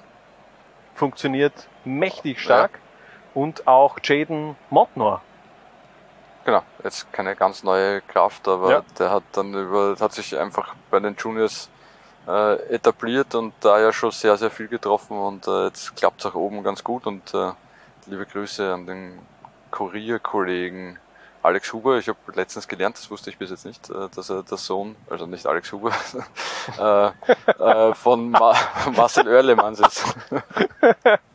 The Zone hast du gesagt, aber Der egal. Sohn, der, der, das, der Sohn, der Sohn. Also Jane Montnor, der Sohn von Alex Huber. Nein. Nein, ist nicht. mir klar, von Marcel Orlemanns, ja. Das ist schon klar. Hm. Ja, das war mir auch nicht bewusst und äh, ja, war für mich auch ein neuer Input, obwohl ich das dann noch, nämlich noch gegoogelt habe, weil ich dachte mir, haben wir das noch nie gebracht, dass das, das der Sohn von Marcel Orlemanns ist? Und das ist eh in einer News von uns gewesen. Ich lese auch nicht. äh, Laula 1 publiziert so unfassbar viel Ja. guten Top Content. Content. Das kann Top ich nicht alles lesen. Ah, übrigens jetzt auch auf YouTube. Also wir sind Ah ja, auf stimmt. YouTube mit einem neuen Format auch rausgegangen. Mein erstes Mal auch äh, Ansapaniere, Wötruppen. Es wird äh, viel, viel äh, veröffentlicht in den nächsten Wochen, Monaten, Jahren, Jahrzehnten, Jahrhunderte und Jahrtausende von mir. Und dir natürlich. SK St. Pölten äh, kriegt die Note. Bleiben wir noch kurz Ja, okay. on topic. On Topic, der SK in St. Pölten erhält die Note sehr gut für diesen Herbst. Riesige Überraschung.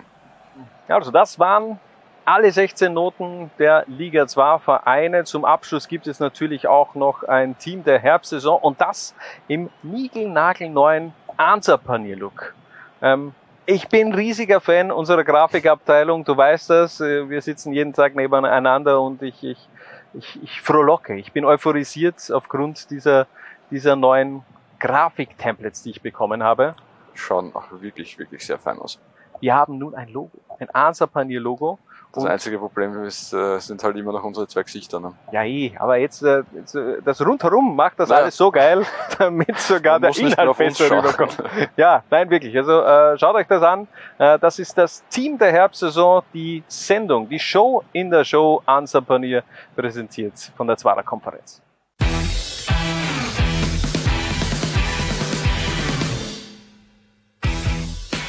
Liga 2, oh, Liga 2, was war das wieder für ein Herbst? Für Spannung pur ist gesorgt.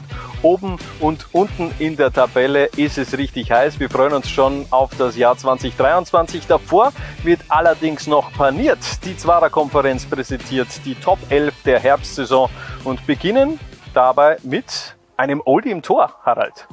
Andi Luxe mit seinen äh, 35 Jahren im Wiener Tor so gut wie eh und je oder vielleicht sogar noch eine Spur besser. Ja, sieben Shutouts, mehr als 50 Prozent seiner Spiele ist er ohne Gegentor geblieben und ähm, generell die Wiener äh, mit den wenigsten Gegentreffern. Nur 13 Tore hat man in dieser Hinrunde kassiert. Das ist schon eine Wahnsinnsquote der Döblinger. Machen wir weiter in der Verteidigung. Wir haben uns für ein 4-2-3-1 entschieden, beginnen mit der Rechtsverteidigerposition und die bekommt Julian Keiblinger. Einer, der auch wirklich stark performt hat in den letzten Monaten. Genau, einer der, der jungen Wilden vom SK in St. Pölten. Äh, noch dazu ein Eigenbauspieler, das äh, äh, taugt ihnen natürlich doppelt und dreifach und äh, ja, der hat sich da auf dieser Position festgespielt und ist einfach nicht mehr wegzudenken. Er, ist einer der wenigen Gewinner, wenn man das so bezeichnen kann, des, des SKN-Abstiegs von damals, ist er wirklich seither eigentlich auf der Rechtsverteidigerposition gesetzt. Zwei Tore und zwei Assists in diesem Herbst. Topquote und ich bin gespannt, wie es weitergeht bei Julian Kaiblinger. Machen wir weiter in der Innenverteidigung mit Christian Bubalovic. Er ist einfach das Bollwerk in der Abwehr des FAC und hat auch in diesem Herbst wieder richtig abgeräumt. Ja, vor allem die FAC-Abwehr funktioniert, äh, unabhängig davon, wer neben Christian Popalovic spielt und das spricht schon sehr für Christian Popalovic. Ja, und er hält nicht nur hinten dicht, sondern ist eben auch vorne sehr torgefällig. Dreimal hat er in diesem Herbst bereits getroffen, darunter auch das äh, Match-Winning-Goal gegen den SK in St. Pölten und wird im Frühjahr sein 150. Pflichtspiel machen für den FAC, wenn nicht irgendetwas im Winter passiert. Aber ich gehe davon aus, dass Bubalovic auch im Jahr 2023 im Blau auflaufen wird.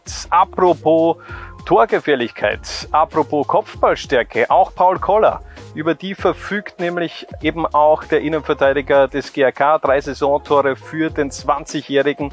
Der hat endgültig seinen Durchbruch gefeiert in Liga 2. Ja, äh, einer der meistgesuchten Köpfe von Michi Lindls linken Fuß und das äh, funktioniert sehr gut. Paul Koller brauchte, hat viel Geduld gebraucht, um im Erwachsenenfußball anzukommen, aber das ist in, in dem Herbst dann final gelungen auch ein richtiger Leader. Starke Körpersprache, das lieben natürlich auch die Fans des GRK.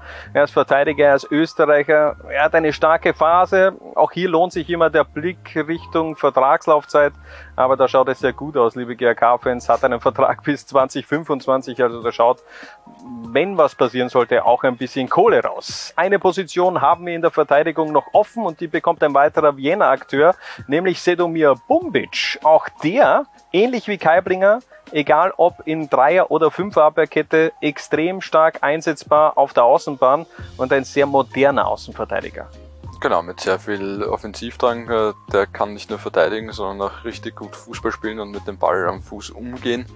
Ähm, ein bisschen exemplarisch auch für die insgesamt sehr, sehr junge äh, Wiener Defensive vor Routinier äh, Andi Luxe, die ausgezeichnet funktioniert darf man gespannt sein, wie sich da auch der Weg von Sedomir Bumbic, wie das weiter verläuft. Also Abwehr haben wir abgeschlossen. Wir machen weiter im Mittelfeld, im Zentrum und beginnen mit Karim Conte. Er ist der Ballmagnet der Liga, der Dauerläufer im Mittelfeld und der zieht förmlich so die Bälle an. Ja, ähm, also das Metronom im, im Spiel der, des SK in St. Pölten. Äh, extrem wichtiger Spieler, extrem äh, umtriebig am Feld und äh, immer da, wo es was zu erben gibt im Mittelfeld. Ich glaube, gegen den spielt man als Gegenspieler auch sehr, sehr ungern. Der tut nämlich auch weh. Also das, das bemerkt man auch. Der zieht nicht zurück bei Zweikämpfen, der geht da wirklich kompromiss, kompromisslos rein. Und solche Spieler brauchst du eben auch in einer Mannschaft, wie es der SKN ist, wo du sehr viele offensiv orientierte Mittelfeldspieler hast, die weniger Bock haben jetzt auf Defensivarbeit. Aber Karim Conte, der läuft sowieso für zwei, kommt mir vor. Und von dem her kannst du äh, den schon im Mittelfeld ähm, auch zum Teil alleine bringen und der räumt dir einfach alles ab. Ähm, einziges Manko, er wartet nach wie vor auf sein erstes Profitor überhaupt, egal ob in Österreich oder in seiner vergangenen Zeit in Estland, konnte konnte in 131 Spielen nicht treffen. Womöglich ändert sich das ja im kommenden Jahr.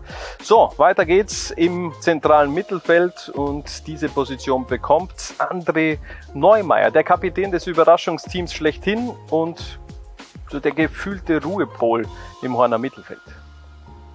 Ja, ist wahrscheinlich äh, nicht nur am Feld, sondern auch abseits des Feldes als Kapitän äh, sehr gefragt gewesen in diesem Herbst, weil es doch äh, rund um den Trainerwechsel und den Abgang von Rolf Landl ein bisschen äh, unruhige Zeiten waren in Horn, aber er hat das, glaube ich, auf und äh, neben dem Feld für die Mannschaft ganz gut äh, wegmoderiert extrem eleganter Fußballspieler. Gefällt mir sehr gut, wie sich eben André Neumeier auch in diesem Herbst präsentiert hat. Bezeichnend generell für das starke Teamgefüge von Horn. Es war schwierig, so einen Spieler oder Spieler rauszupicken, die man wirklich auch in so eine Top-Formation reinhaut, denn die Waldviertler an sich waren wirklich, äh, habe ich wahrgenommen, als extrem starkes Teamgefüge. Da war jetzt, äh, waren jetzt nicht so viele Spieler, die sich äh, da herausgespielt hat, äh, haben oder abgehoben haben. Ja, also ich meine, würde man diese, diese Elf aufs Feld schicken, dann würde man noch vier Horner Joker bringen, die dann natürlich alle vier treffen. Das stimmt natürlich. Äh, machen wir weiter. Etwas offensiver orientiert. Matthias Seidel. Spieler der bisherigen Saison, oder? Ja, fraglos. Also äh, sensationell, was der noch einmal für einen Entwicklungsschritt gemacht hat. Also wirklich der, derzeit wahrscheinlich der beste, der beste Spieler in der Admiral zweiten Liga. Da hat alles Hand und Fuß, was der macht. Zwölf Tore, vier Assists. Er ist äh, auf Platz 1 der Torschützenliste. Er ist auf Platz 1 der Scorerliste in Liga 2. Wenn dieser Entwicklungsprozess so weiterläuft, wie geht die Reise weiter von Matthias Seidel? In eine höhere Liga im Sommer, definitiv. Gut, sehe ich nämlich ähnlich. Machen wir weiter mit der zentral offensiven Mittelfeldposition und die bekommt ein etwas älterer Jahrgang mit Michi Lindl, 37 Jahre mittlerweile alt, aber er kann es einfach noch immer. Ähm, er ist der einzige Offensivspieler auch in Liga 2, der keine einzige Minute in diesem Herbst verpasst hat. Das ist ja unfassbar. Ähm, könnte der Vater von Matthias Seidel sein. Ja, Ging es nicht aus? Ja, ähnlich. Ähm, Ja, aber auch vom, vom Spielertyp. Also, also er hat sehr viel Wert Ja, stimmt, geerbt, ja. so meine ich's, ja? Ja. Na, äh, sehe ich auch so. Ähm, ja, Michi Lindl hat halt Qualitäten, die altersunabhängig sind, sagen wir mal so. Ähm, Michi Lindl lebt, äh, sein Spiel äh, lebt jetzt nicht von großer Schnelligkeit und Dynamik ähm, und deswegen funktioniert er auch in hohem Fußballeralter nach wie vor exzellent. Ja, die Quote passt und seine Genialität ist einfach auch in Liga 2 angekommen. Äh, erinnere mich da gerne zurück an diesen, dieses Traumzuspiel von äh, Michi Lindl in Richtung Levan Eloschwili gegen Kapfenberg und seine Standards haben im Grunde den GRK ja auch über lange Strecken dieses Herbstes zum Teil sogar getragen. Einer, der etwas jünger ist, genauer gesagt sind es, ja, das sind 18 Jahre, unfassbar eigentlich, äh, Tim Barlow. Ähm, was für ein Entwicklungsschritt, oder?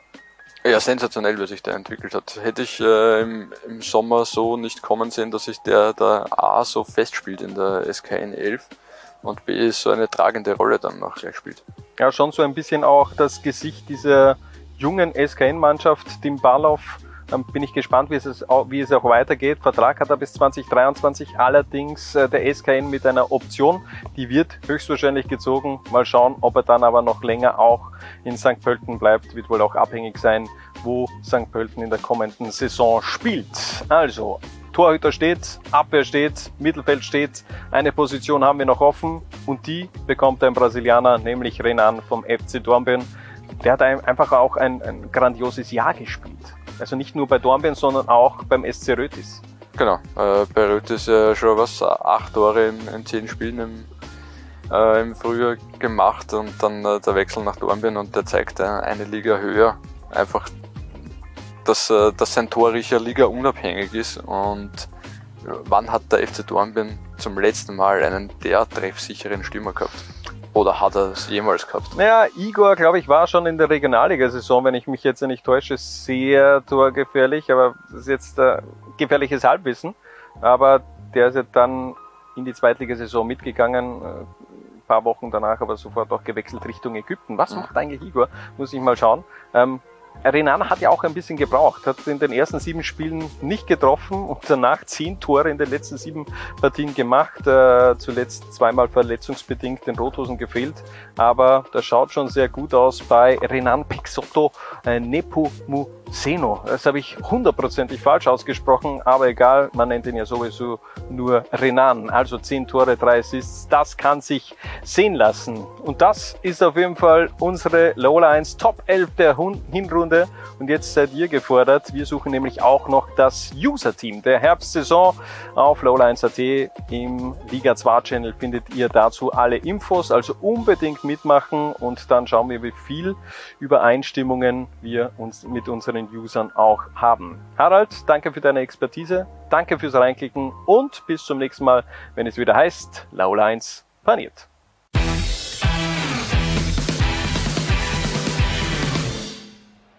Diese Ansapanier und weitere Ansapaniere werden in den kommenden Wochen auch auf unserem YouTube-Channel youtube.com slash lola1tv zu sehen sein. Also schaut rein und zum Abschluss dieses Jahres gibt es noch dieses Trikot zu gewinnen. Vorwärts Steyr Alem Pasic.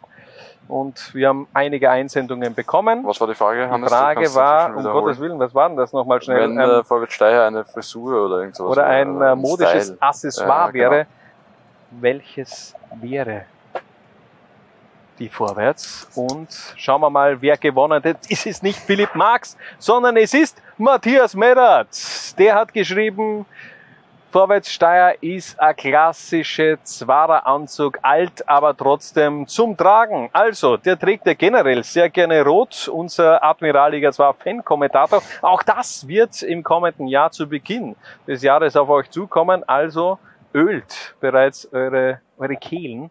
Es wird da auch wieder eine Möglichkeit geben, einen Co-Kommentatorenplatz neben mir zu gewinnen.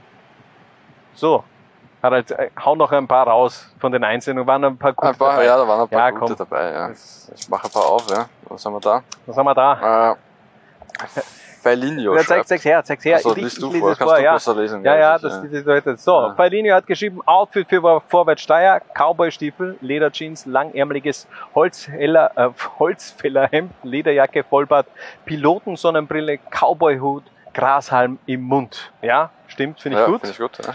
Zwei machen wir noch. Zwei, machen wir noch. zwei machen wir ein, noch. Ein riesiger.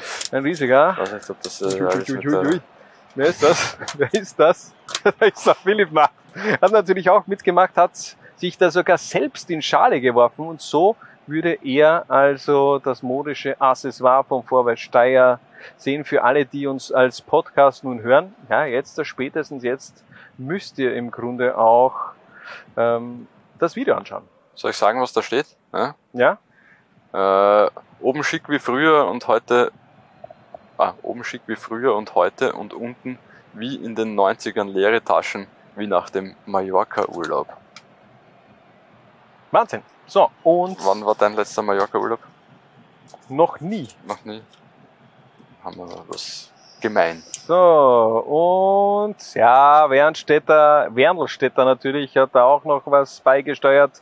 Ähm, kannst du das ein bisschen weiter nach rechts? Ja. Äh, Vorwärtssteier ist ein Dauerwellentyp mit 90er Jahre. Ein bisschen weiter zurück, bitte, Harald. Seidenhemd und dunkelgrauer Hose, weiße Tennissocken und schwarze Budapester. In einer Hand Bierbecher, in der anderen Atschik. Ja, finde ich auch. Sehr gut, äh, gute Einsendung von Danke Ja, an alle, die mitgemacht haben. Ja, wirklich. Danke. Und jetzt hast du noch was geöffnet. Einen habe ich noch, ja. Schau. Her noch. Ja, ich ja, wollte ja. einfach noch äh, auch vorkommen. Der Gary Kroh hat geschrieben, Vorwärtssteier ist wie ein guter Pornoschnauzer. Sie, Kollege Brandl, irgendwie geht der immer. Zeig ihn. Zeig uns deinen Pornoschnauzer, Harald. Wunderschön. Okay, danke. Wunderschön. Und das soll es dann aber auch wirklich gewesen sein. Das war die 64. Episode der Zwara-Konferenz. Das war das Jahr 2022 der Zwara-Konferenz Ja, der Liga noch nicht 2. so. Ja, vielleicht gibt's eh was. Du, ja, also wir Gottes können, schauen wir mal, vielleicht nehmen wir noch einmal was auf, vielleicht haben wir Ja, irgendwie und Zeit. Austria-Special oder so, ja. Ja, also Also nein, wir verabschieden uns noch nicht. Also von dieser Sendung schon. von dieser Sendung schon, ja, aus dem Jahr. Noch Noch nicht, warten wir noch ab. Aber bis zur nächsten Episode, egal wo ihr seid, ich hoffe nicht in Katar, tragt es in die Welt hinaus. Viva la Liga 2. Ciao. Ciao. Was? Bitte?